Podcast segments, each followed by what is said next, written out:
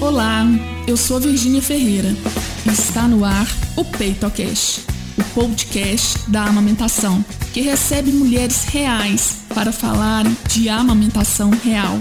Aqui nós vamos falar sobre as delícias e os perrengues da amamentação desde a gravidez até o desmano. Então, vem com a gente para conhecer a história de hoje. Olá, estamos aqui para gravar o episódio 114 do PeitoCast. E a convidada de hoje é a Roberta Almeida. A Roberta é pedagoga, mora em Contagem e tem dois filhos, a Maria Eduarda, de 17 anos, e o João Rafael, de 13. E hoje ela vai nos contar as suas histórias de amamentação.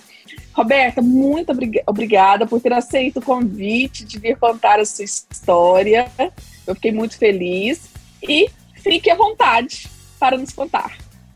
Eu que agradeço pelo convite e informação é tudo na vida, né? E eu acho que é muito válido para poder participar e poder ajudar aí né, na questão da informação. É, eu tenho 42 anos, tenho dois filhos, Maria Eduarda de 17, João Rafael de 13 anos. É, Maria Eduarda é portadora da trissomia do cromossomo 21, mais conhecida como síndrome de Down. E a nossa história começa durante a gravidez, que eu descobri que Maria Eduarda ia vir com essa síndrome. Então, assim, eu me preparei em todos os sentidos para estar recebendo, porque vem um choque, né, da primeira a notícia, é um choque, é um, um, um, um luto mesmo, como as pessoas falam, é um luto mesmo, você vivencia aquele luto, você planejou, você sonhou e de repente não é aquilo que você, que você tanto planejou que você vai receber. Mas em nenhum momento eu pensei no aborto, nada disso, mas a gente vive é, a angústias, né, de ter um diagnóstico. E fomos acompanhando durante a gestação, eu descobri com três para quatro meses, então, assim, tinha muito tempo ainda para na gestação e fomos acompanhando, é, fizemos exames cardíacos ainda, com ela ainda no ventre, todo acompanhamento. Porém, na parte da amamentação, ninguém nunca chegou para mim e falou como que, que é esse preparo, né, para estar nessa fase tão difícil, mas também muito gostosa da vida. E as únicas informações que eu tinha é passa bucha vegetal e toma sol. Era a única coisa que, que me falavam, passa isso. E aí, eu, com a vida corrida, você não tem como você ficar todos os dias ali tomando sol e passando bucha. Mas o, o tempo que a gente tinha, a gente, a gente fazia. E aí nasceu Maria Eduarda. Quando ela nasceu, não colocaram ela comigo, não, não, não, não colocaram ela para mamar de primeira, porque a equipe já sabia que ela estava vindo com uma síndrome, então uma, já tinha uma equipe especial preparada para estar tá recebendo, para ver se realmente não tinha nenhuma outro, outra consequência que podia estar tá vindo junto com a síndrome de Down. Então eu não tive esse prazer de tirar e amamentar. Então eu não sei o que, que é isso. Logo tiraram ela, logo levaram ela para o berçário e só fui ver Maria Eduarda depois. E nos primeiros dias eu não tinha leite, assim, nada. E Maria Eduarda, por ter essa síndrome, ela tem um probleminha, na, eles têm muita flacidez, né? Então, assim, o problema da linguinha grande, flacidez na boquinha. Então, a pega é muito difícil, é muito complicado. E ninguém nunca falou comigo que tinha pega, como que era pega, como que ia ser feito isso, principalmente com uma criança que vinha com essas dificuldades. E eu fiquei muito, muito, assim, assustada, porque, assim, eu queria, mas não, não conseguia. E logo em seguida eu comecei a produzir muito leite. Eu tinha muito leite. Mas era leite, assim, para doar, de tanto leite que eu tinha. E o pouquinho que eu conseguia tirar para ela amamentar, que ela amamentar, aí produzia mais, porque o pouquinho que você tira já produz mais. Mas como ela não tinha pega e eu não sabia como que era feita a pega e tudo mais, é, que acontecia? Ela não conseguia mamar. porque eu não sabia, não tinha informação, não tinha orientação de como que, que, que ia ser feito isso. E logo em seguida ela foi diagnosticada com é, amarelão, né? Que eles falavam na época que é amarelão. icterícia. Sim, é icterícia, é isso. É, e aí ela teve que ser internada pelo quadro dela né, também, pela síndrome. Então tudo era muito, muito assim, muito intenso. A gente tinha que viver aquilo né, com todos os cuidados do mundo. Aí levamos ela para poder ser internada e como ela ficava na incubadora, eles falavam comigo assim, você só pode tirar ela para amamentar. Mas ninguém chegava para mim para me ajudar a amamentar. Eu tinha que chegar para amamentar, mas como? E aí isso foi me dando muitas angústias. Eu tive problema com, com leite, o leite pedrou. Aí meu peito nossa, ficou uma bola de, de assim, parecia sangue vivo, sabe? Você olhava assim, porque estava muito inchado, muito inflamado, muita pedra. E teve um dia que eu, minha mãe me pegou, porque eu estava sentindo tanta dor que minha mãe me pegou, me levou para o hospital de novo. E a médica teve que tirar na mão as pedras, sabe?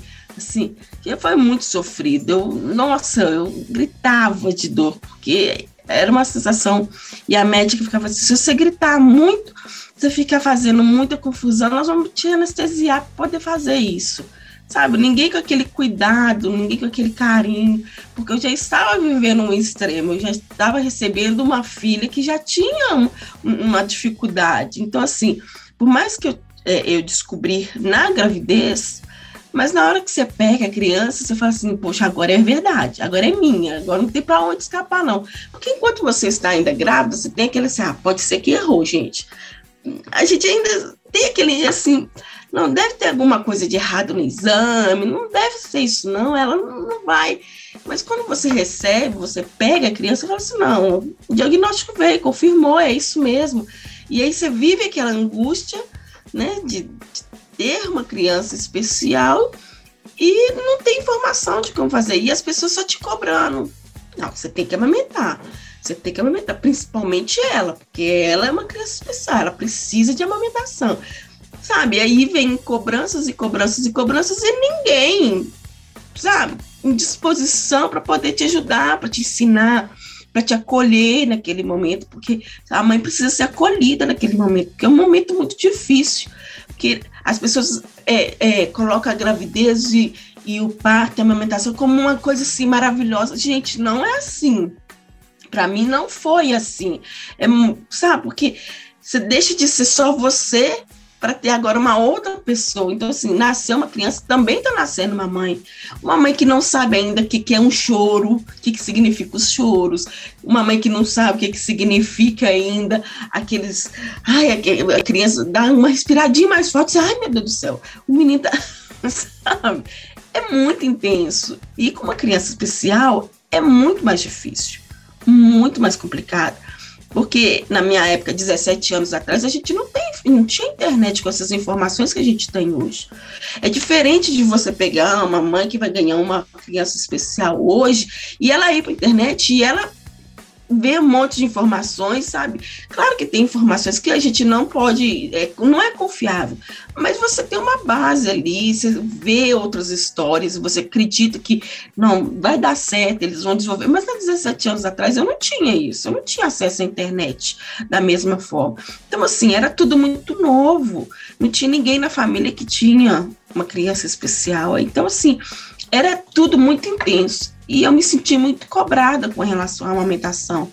Porque as pessoas falavam assim: você tem que amamentar, você tem que amamentar, você não pode deixar de amamentar Maria Eduarda, você tem que fazer um esforço, você tem que, sabe, como se eu tivesse que, sim, quase que morrer para amamentar Maria Eduarda. E aí, a e, médica. Nesse e é interessante, médica... Roberta, é interessante uma coisa que você fala, né? E você também não sabe, é, essa mãe que nasceu, ela nunca amamentou. E mesmo se ela tivesse amamentado outra criança, né? É uma criança, é uma outra criança. Né? Então, por exemplo, eu vejo história, que né? é uma outra história. Então, uma cobrança enorme, tem até um artigo muito interessante que foi, foram feitos com mães, né, é, de, de crianças portadoras da síndrome de, do, do 21, da trissomia do 21, desculpa, e justamente falando isso. Você parece, é, você falando, parecia que eu estava lendo o artigo, falando isso. Falta acolhimento, falta informação, falta ajuda prática. É, falta tudo, a gente não é acolhida. E aí eles começam a tratar o seu filho como um anjinho. Ah, você recebeu um anjinho. Não é um anjinho, gente, é uma pessoa. Entendeu? Que tem todas as necessidades como qualquer outra criança. Sabe? Então, assim, é muito. É, foi muito difícil. E a médica falou comigo assim: eu vou tirar o leite aqui, mas você tem que ir embora rápido, porque vai produzir mais para ela amamentar e não dar pedra. Gente, ela e, eu, e, a gente falava, ela não tá pegando, é uma criança especial. Sabe como as pessoas não, não te dão ouvido? Parece que assim, não pararam para ouvir o que, que, que a pessoa, sabe? Tá ali para fazer o seu trabalho e não ouviu. E aí eu fui embora para casa muito, muito triste, muito angustiada, muito. Aí no outro dia eu tinha um retorno com o meu médico, o Eduardo já estava internada lá no hospital com, icterícia, eu tive o retorno, né, do parto, e eu cheguei, sabe quando você chega no médico e desaba? Eu cheguei no médico e falei assim, agora é, minha, a, é a minha vez, porque o médico que me acompanhou, que sabia que a minha filha vinha especial, é um médico que me já atendia minha mãe, já atendia, sabe, minha irmã, então era um médico que acompanhava a família e sabia. E eu tinha confiança nele. E eu cheguei nele, na hora que ele chegou aqui, ele bateu o olho no mim e falou assim: Uai, Roberto, você não tá bem, o que tá acontecendo? E, eu, e a minha, como estava no mesmo no mesmo hospital, então assim, eu fui sozinha para minha mãe ficar com a Maria Eduarda. Então eu desci para a consulta, para o retorno sozinha. E ali eu desabei chorei muito. E ele falou comigo assim: Deixa eu te falar uma coisa, Roberta. Se a Maria Eduarda não tem condições de pegar, se ninguém te ajudou, se ninguém. Não se sinta culpado. Você não é a pior mãe do mundo por não amamentar. Você não pode se sentir culpado porque você não tem. Não é que você não tem condições de amamentar, é porque você não teve pessoas dispostas a te ajudar a amamentar. Você tem uma filha que é especial, que tem um outro não é uma simples pega para ela. Para ela é muito mais complicado, porque tem a questão da linguinha, a questão da boquinha, a flacidez muscular, que para ela é muito difícil. Tem que entender que ela é uma bebê recém-nascida. Então, assim, a gente não pode também cobrar. Faz o seguinte: a gente, quando era do interior, ele falou desse jeito, quando a gente era do interior, a mãe da gente pegava até leite de lavar que dava pra gente e a gente sobreviveu. Claro que a amamentação é importante? É. É extremamente importante para Maria Eduarda.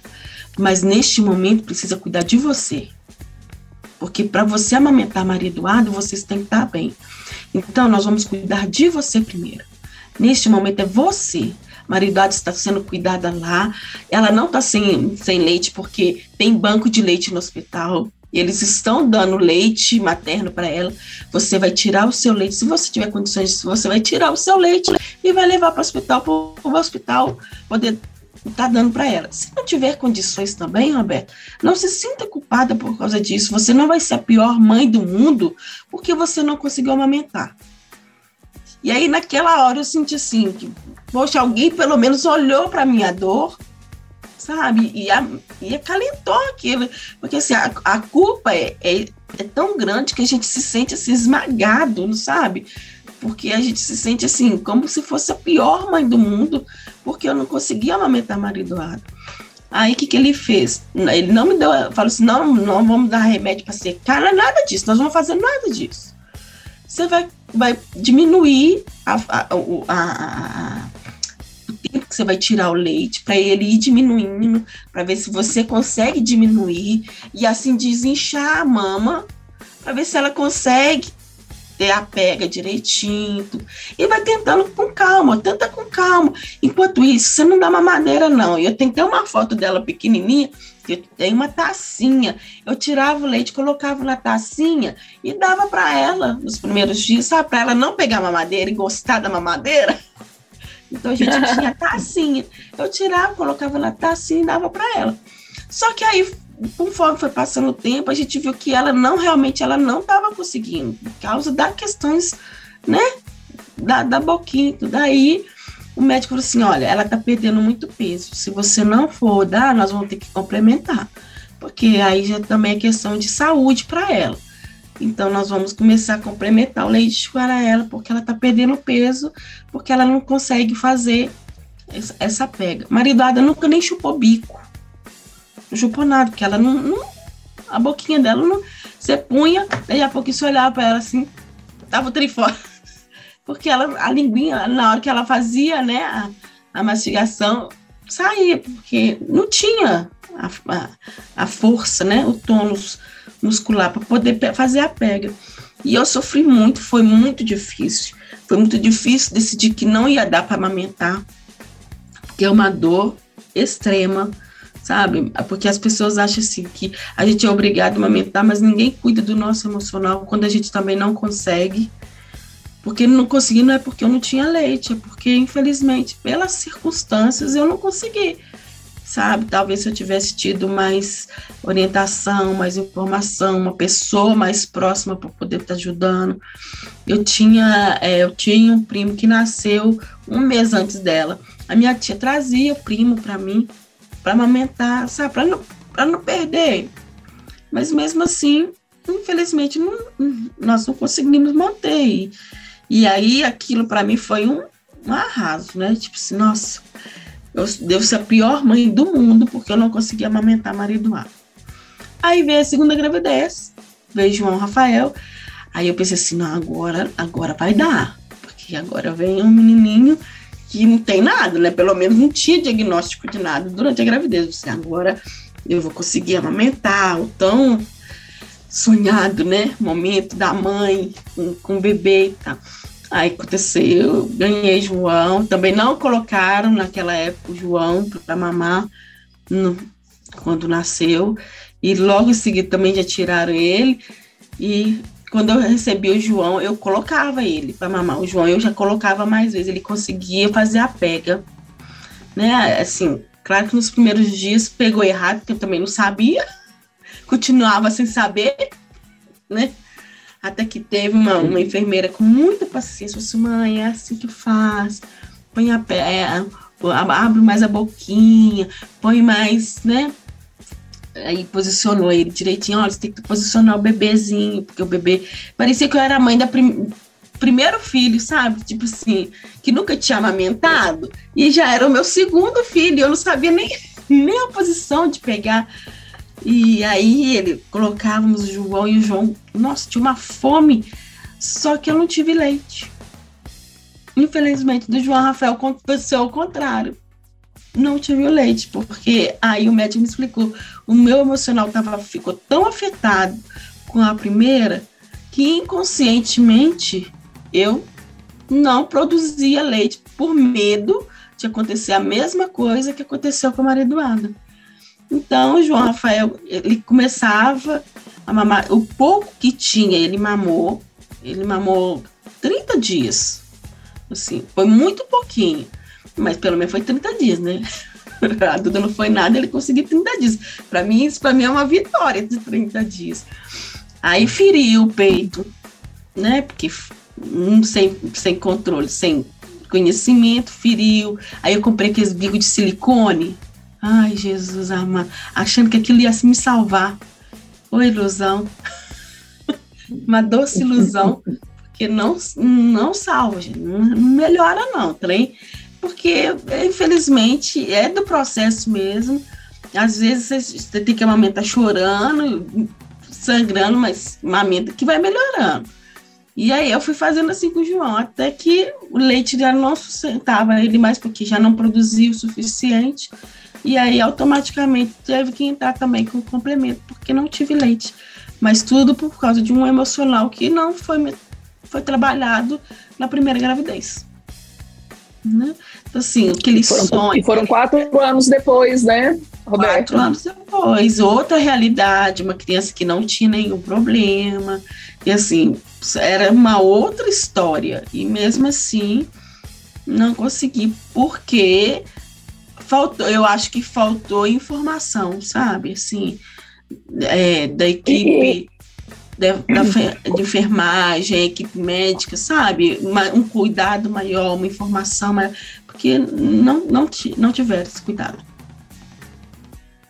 É, qual que foi a justificativa para ele não vir seu, pro seu peito logo após o parto? Você lembra?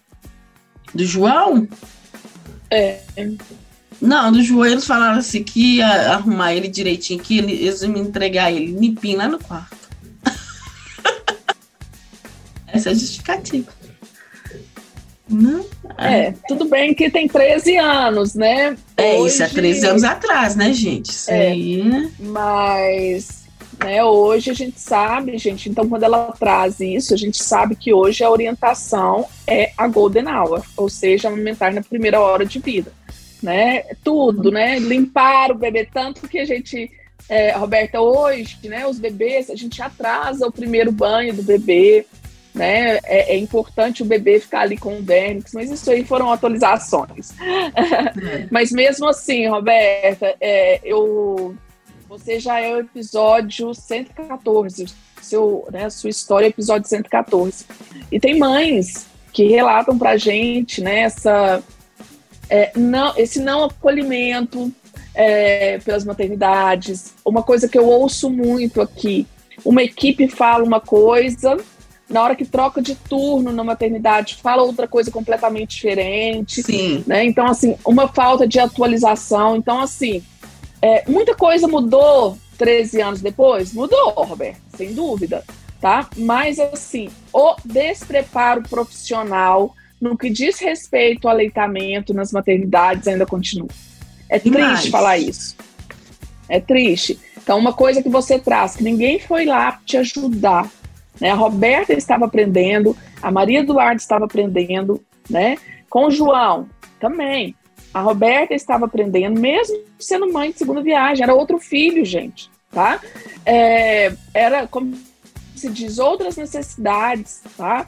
Então, assim, e ainda tinha o histórico de uma amamentação anterior que não aconteceu, né? Que era importante olhar para isso. Então, assim, é, é um despreparo muito grande, uma falta de atualização, um desrespeito, Roberta. Igual uma coisa que você falou aí, ah, você não pode gritar, senão, senão nós vamos te anestesiar. É uma, isso aí é um absurdo, uma violência né, perinatal, uma violência obstétrica mesmo, é, que fazem com as mulheres. Então, assim, eu ouço muito isso e fico indignada. Como que ainda né? 13 anos, isso não poderia ter acontecido nem 17 anos atrás, nem 13 anos atrás, mas com tanta informação que tem, ainda acontecer, sabe, Roberta? Eu fico assim muito triste com isso. Eu acho então, que a gente assim, tem que eu acho despreparo não só da equipe da enfermagem, tudo, mas a equipe médica também, sabe? Sim, que os sim. médicos têm que falar sobre a questão do aleitamento, porque passa propaganda como se fosse a coisa mais maravilhosa do mundo, sabe?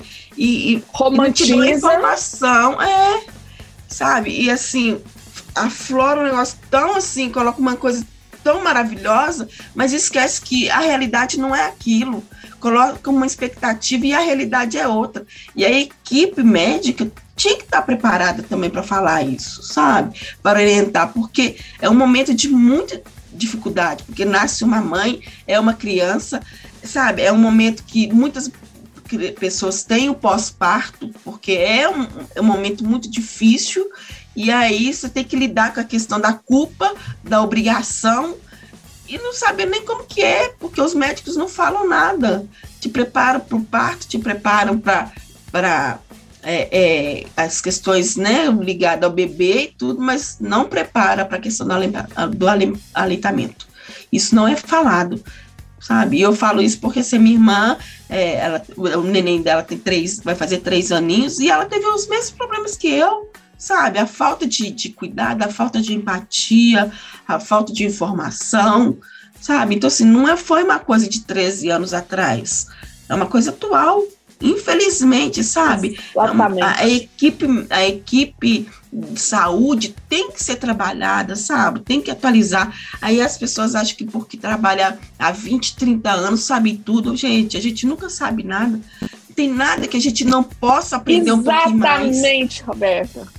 Não, e... E, e eu falo que o aleitamento, o que que acontece? E isso sim, você você viveu isso na pele, quando você virou falou assim, que o pessoal falava, ah, mas você tem que amamentar a Maria Eduarda, ela mais que ninguém precisa. né? Só que ninguém foi lá e te ensinou. Então presta atenção. O que que perpassa, né, na cabeça de muitos profissionais? Ainda, infelizmente, amamentar instintivo. Dá o bebê para Roberta e fala assim: Roberta, põe no peito. E não é. Amamentar é aprendizagem, é treino, tá? E ela falou, ela viveu isso, ela falou desse jeito com a Maria Eduarda. Aí vem o João Rafael e ela fala, né, que doía, né, gente? Então, por exemplo, tem que posicionar, por mais, né, eu quero só falar algumas coisas. Quando ela fala da flacidez, né, do tônus da Maria Eduarda, é uma hipotonia característica da síndrome de Down e que acontece também, gente, a hipotonia não acontece só na síndrome de Down, tá? Não acontece só na trissomia do 21, acontece com prematuros também. E hoje nós temos técnicas, já fiz post no Instagram, e nós temos uma professora que só trabalha com bebês no nosso curso, Roberta, que é a Amanda Rosa, tá? Uhum. O Instagram dela é Físio Amanda Rosa, sigam, viu, gente? Ela ensina no nosso curso como é a amamentação de bebês atípicos tá? Então ela ensina né, é, da trissomia 21, prematuros, né? Quando é, é, são bebês múltiplos que também geralmente nascem prematuros e têm hipotonia. Então, é, a pega deles realmente é mais difícil, mas tem jeito, gente. Só que a Roberta, ela não aprendeu a fazer isso. Então, como que ela vai fazer se ela não aprendeu? Né? Então existe uma mão, né? uma forma de colocar a mão no rostinho da criança para posicionar, para dar sustentação. Mas uma mãe só vai fazer isso se alguém que sabe ensinou. Se alguém, né? Se o profissional, se nem o profissional não sabe, como que ele vai ensinar para essa mãe? Então eu acredito, Roberta, que tem muito isso no, no imaginário dos profissionais né? Sim. Aquela questão, ah, amamentar é instintivo. Basta, Roberta, pôr o peito que o negócio vai fluir, que a Maria Eduarda vai mamar. Não é, gente, tá? Então, a pega é aprendizado, né? Eu falo muito, Roberta, cada mamada feita, né, de forma ali adequada, de forma né, propícia, ela é um treino. O bebê uhum. vai ficando melhor, a mãe, né, vai ficando melhor. Ou seja, a gente apre aprende a amamentar amamentando e aprende, o bebê aprende a mamar mamando. Mas para isso ela tem que saber como. Né? Principalmente nesses casos que precisam de um suporte. Né? E mesmo com o bebê típico, né, como foi o João Rafael, olha que teve as dificuldades. Então, eu só quero fazer uma que você não teve essa informação na época, e tem muitas mulheres que ainda não têm, amamentar não dói, tá, Roberta? Então tinha alguma coisa acontecendo ali, mas não era você que tinha que saber. Uhum. Era o profissional que tinha que te avaliar, avaliar a sua mama, avaliar a boquinha do João, né, Rafael? Peraí, tá acontecendo alguma... E avaliar a mamada, tá? Avaliar se não tinha nenhuma tensãozinha nele. Então, assim, a avaliação, a amamentação, gente, não é só o peito da mãe. E não não é só a boquinha do bebê, tá? Então, assim, tem muitas coisas que vão interferir para isso acontecer, tá? E precisa saber para orientar as mães. Então, Roberta, que riqueza, né, de, de informação. Eu fico muito triste, né, de saber é, que não aconteceu justamente porque você não teve acolhimento, não teve informação e não teve suporte prático, tá? Porque né? É, principalmente no caso da Maria Eduarda, você precisava ali de alguém realmente, né, para te ajudar, para pôr a mão na massa com você, né? Eu Sim. vejo assim, em bebês típicos é necessário isso também. É, Roberta, quando você olha para trás, qual foi o maior perrengue, maior perrengue relacionado à alimentação? Eu acho que o que mais me magoou é a questão da médica ter falado aquilo comigo. Não foi o fato nem de, eu não ter conseguido amamentar e dos problemas que eu passei. Eu acho que a forma grosseira de que a médica me tratou, sabe? Como se eu fosse assim, fosse qualquer coisa, sabe? Não, não ter acolhido naquele momento, não ter cuidado. Porque talvez se ela tivesse acolhido, cuidado, é, tivesse disposição de me ensinar, talvez eu teria conseguido. entendeu? Mas a forma que eu fui tratada, eu, aquilo me dói até hoje, de, de lembrar da cena, sabe? E não foi o fato de da Maria Eduarda ter as dificuldades dela, não, eu acho que foi a falta de cuidado dos profissionais. E a maior delícia, Roberta? A maior delícia quando você está amamentando e você olha pro neném, o neném tá te olhando. Porque no momento ali não tem, tem outro, não. É, eu vivi com o João? Então, assim, e as pessoas falam assim que o João era muito ligado em mim. E ele, como por ele ser um menino mais tímido, mais reservado, e ele sempre foi, desde pequenininho, muito reservadinho, mais sério, não gostava muito. E comigo ele já não era. Então, assim, por quê? Porque acho que houve essa troca, sabe? Naquele momento que era só meu e dele. Por mais que né, tenha sido é, desafiador, não foi, vamos falar difícil, foi desafiador, porque tive que aprender, né? E não aprendi direito, mas o pouco que eu aprendi eu consegui. E assim, é uma troca deliciosa, tá? Você e o, e o neném, um olhar de uma cumplicidade, é um amor que não dá pra. Não tem outro lugar no mundo melhor do que aquele ali, não, naquele momento, não. É só você e ele. É uma delícia. que bom, que bom que você pôde viver, né? É isso, mesmo com todos é, esses desafios. é, Roberta, é, para a gente finalizar, uma mensagem né, para todas as gestantes, as mães, as famílias que nos ouvem aqui, o que, que você gostaria é, de ter ouvido? Eu sempre faço essa pergunta assim, ó, só que para Roberto eu acho que eu vou ter que mudar. Olha se você concorda comigo. É, porque eu sempre falo assim, o que, que você gostaria de ter ouvido durante a sua gravidez? E talvez você não tenha ouvido, mas para você eu acho que vou ter que falar assim, você não ouviu. Porque depois de você ter relatado desse jeito, por isso que eu falei que eu vou ter que mudar, né? Então, o que, que você gostaria de ter ouvido lá na sua gravidez da Maria Eduarda e você não ouviu e você acha que faria toda diferença no processo, tá? E você vai deixar isso de mensagem para as gestantes, para as mamães que estão nos ouvindo aqui e até para os profissionais que estão nos ouvindo. Hum, primeiramente, é, queria falar para a mãe que é especial como eu porque a gente, quando recebe o diagnóstico, ou na gravidez, ou depois com o bebê, é um momento muito difícil, mas fica firme, você vai dar conta. A gente dá conta. A gente, a gente passa os perrengues aí, mas a gente consegue, a gente dá conta. E fala, acredita, acredita em você, acredita no seu instinto, porque mãe tem um instinto natural é, acredita no seu amor pelaquela criança, não desista, né, de, de, de fazer o tão sonhado momento da amamentação, porque é um sonho de toda mulher, não adianta falar que não é, porque é. Toda mulher quer engravidar, e quando engravida quer amamentar. Não tem como falar que não quer. Por mais que eu fale assim, ah, não, vou amamentar porque não quero que meus seios caiam, porque tem essa bobice. Mas não é verdade toda mulher tem o sonho da amamentação.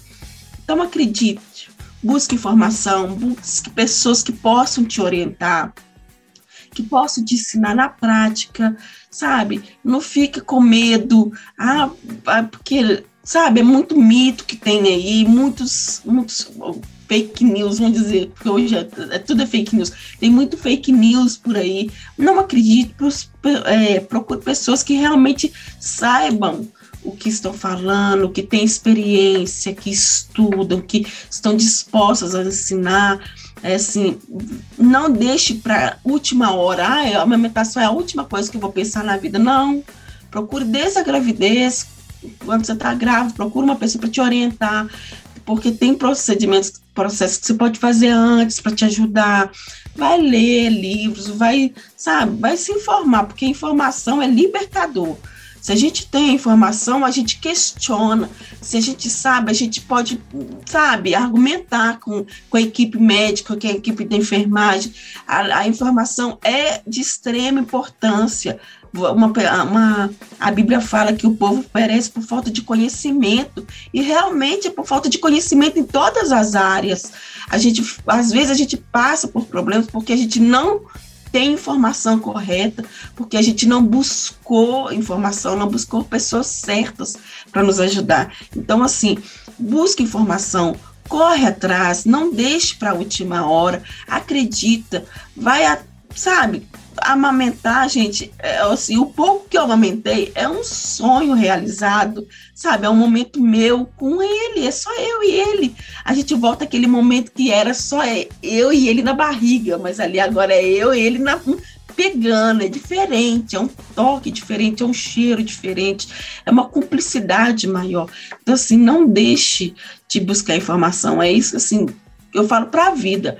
Não deixe de buscar informação, não não deixe que as pessoas te. Ah, não, isso não tem jeito, não. Tem jeito, gente.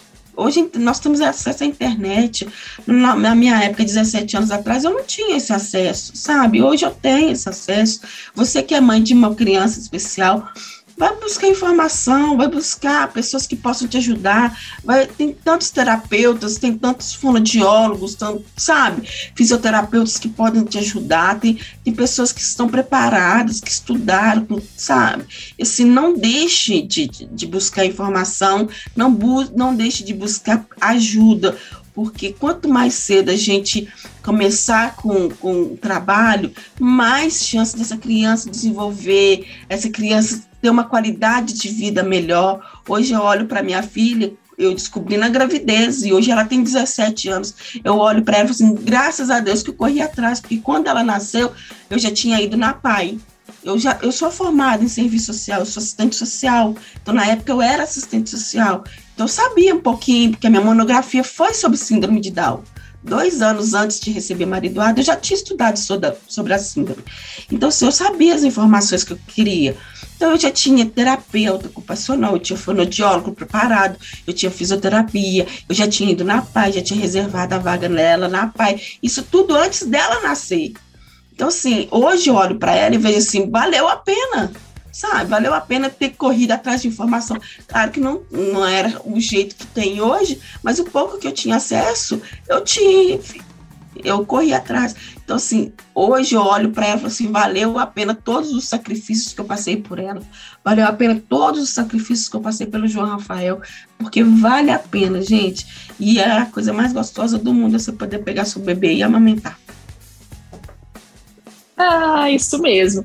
E uma coisa, só reforçando uma coisa que você falou sobre a informação. Quando uma mulher, né, uma mãe tem informação, ela pode argumentar. E além de argumentar, Roberta, ela pode cobrar, sabe? Ela Verdade. pode. É, é, e eu vejo, Roberta, ontem eu, eu ministrei, um, ministrei um curso e eu estava falando isso. É, um curso de preparação para amamentação, esse de ontem né, para gestantes, tínhamos, tínhamos avós lá, pais, né, rede de apoio. E eu falei justamente isso, né, gente? Então, se, por exemplo, fizerem alguma coisa, vou, vou dar um exemplo aqui, é, falarem né, sobre a suplementação, questionar o porquê. Se não for colocar, colocar o seu bebê na primeira hora de vida no seu peito, questionar o porquê né? E cobrar, por quê? Peraí, por que, que a OMS, a Organização Mundial de Saúde, a Sociedade Brasileira de Pediatria, o Ministério da Saúde preconiza alguma coisa, né? Preconiza, por exemplo, né, a Golden Hour, por que, que o meu bebê, me explica, né? Por que, que o meu bebê, você está falando que ele não vai vir para o meu peito? Né? Porque, e, e eu acredito muito que é justamente o conhecimento das mães o conhecimento das mulheres que vai mudar, que vai fazer com que os profissionais estudem mais, que os profissionais se atualizem. Peraí, elas estão entendendo, né? Não uhum. vai dar para a gente ficar aqui acomodado, não. Elas estão cobrando mais, né? E elas estão argumentando mais. Então eu vejo que assim, não, não somos nós as consultoras, os profissionais de saúde, né? Porque eu falo isso, é importante se atualizar todos os dias, mas não somos nós que motivamos os profissionais, é o público deles. E quem uhum. são esse, né? Quem é esse público? Esse público é justamente as gestantes, as mulheres que vão ter bebê, né? Então é isso que vai mudar, né? Enquanto as, as maternidades virem, peraí, né? As mulheres estão cobrando mais, as mulheres estão deixando de vir para essa maternidade né, por causa da amamentação. Então, por exemplo, eu vejo maternidades que não tem nada no parto, é ótimo, tá? No que diz respeito a parto, as orientações são ótimas, mas o que tem mais acontecido geral é na hora que chega na parte de amamentação, é justamente o que aconteceu com você é, ou com a sua é, irmã.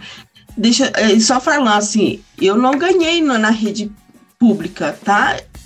tudo foi numa, na rede privada. Eu tinha um plano de saúde na época. Então, assim, não, não foi porque as pessoas gostam de falar que assim, a rede pública que é a rede ruim, que é a rede pública que não tem informação, que é na rede pública que acontece as coisas. Não, gente, eu ganhei no hospital bacanérrima, sabe? Eu tinha plano de saúde. Eu fui acompanhado com os, pelos melhores médicos, assim, a, a, as melhores equipes. E aconteceu. Então, assim, não é questão de ser público ou privado, é questão de falta de informação, tanto da equipe quanto nós, quanto né, as pacientes, as grávidas no momento. Mas eu acho que é, colocar a culpa só no poder público ia ser injusto porque não é não acontece só no poder público, acontece na rede privada e a rede privada ainda tem a gente vê mais ainda, a gente acha que só o público que é ruim, né? Não, nessa, nesse ponto, a rede privada muitas Exatamente. vezes tem mais problemas do que a rede pública. Porque a rede que pública, quando... por ser uma política pública, e política pública é fiscalizada, então é mais fácil você cobrar, é uma rede maior para cobrar. Agora, quando você está pagando seu plano de saúde lá, eles só querem o seu dinheirinho, eles não querem saber da qualidade do serviço, não. Exatamente. Eu falo, você falou uma coisa que eu sempre falo. Então, quando o hospital é amigo da criança, e geralmente os hospitais amigos da criança, tá, são os públicos. Então, quando a maternidade, né, segue é, o IAC, que é o hospital, né, Iniciativa Hospital Amigo da Criança, é, a, a qualidade ainda melhor, tá? Então, assim, eu fico tranquila quando minhas pacientes têm, na parte da amamentação, quando meus bebês, minhas pacientes têm seus bebês é, no Sofia, por exemplo. Uhum. Então, muito bem falado isso que você trouxe, tá? É, o maior problema realmente são nas maternidades privadas, são nas maternidades particulares. É, porque eles ali não. Eles estão querendo é mais a questão do valor do que da qualidade, infelizmente. É triste. É triste, né, Roberta? Roberta, muito obrigada. Eu que agradeço. Fiquei muito feliz, né? Ao mesmo tempo, fiquei muito triste, né, com, a, com as histórias, né, de você não ter tido. Lamento muito do que aconteceu com você, mas assim, é muito importante falar sobre isso e é muito importante que outras mulheres saibam o que aconteceu para poder fazer diferente. Né? Então, bebês atípicos, né? bebês com síndrome de Down podem amamentar, tá, gente? É um desafio para a mãe? É, como é um desafio também para mães de bebês típicos. A Roberta nos contou isso aqui, né? Tanto com a Maria Eduarda como com o João Rafael, tá? Ela, ela trouxe para vocês essas duas experiências. É preciso de, é preciso informação e é preciso suporte prático profissional. É possível, mas é desafiador.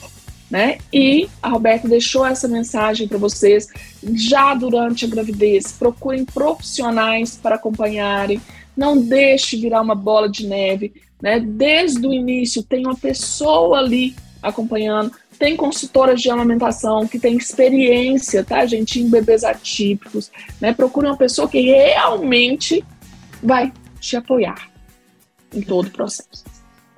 Muito obrigada, Roberta. Obrigada a você. Adorei um participar. beijinho. Eu também, adorei conversar com você. Ah, tá? Beijo. Beijo. Tchau. Obrigada por ouvir até aqui. Para se aprofundar mais nos assuntos ligados à amamentação, acesse o nosso perfil no Instagram, arroba Virginia Ferreira Saúde. Um beijo e até o próximo episódio.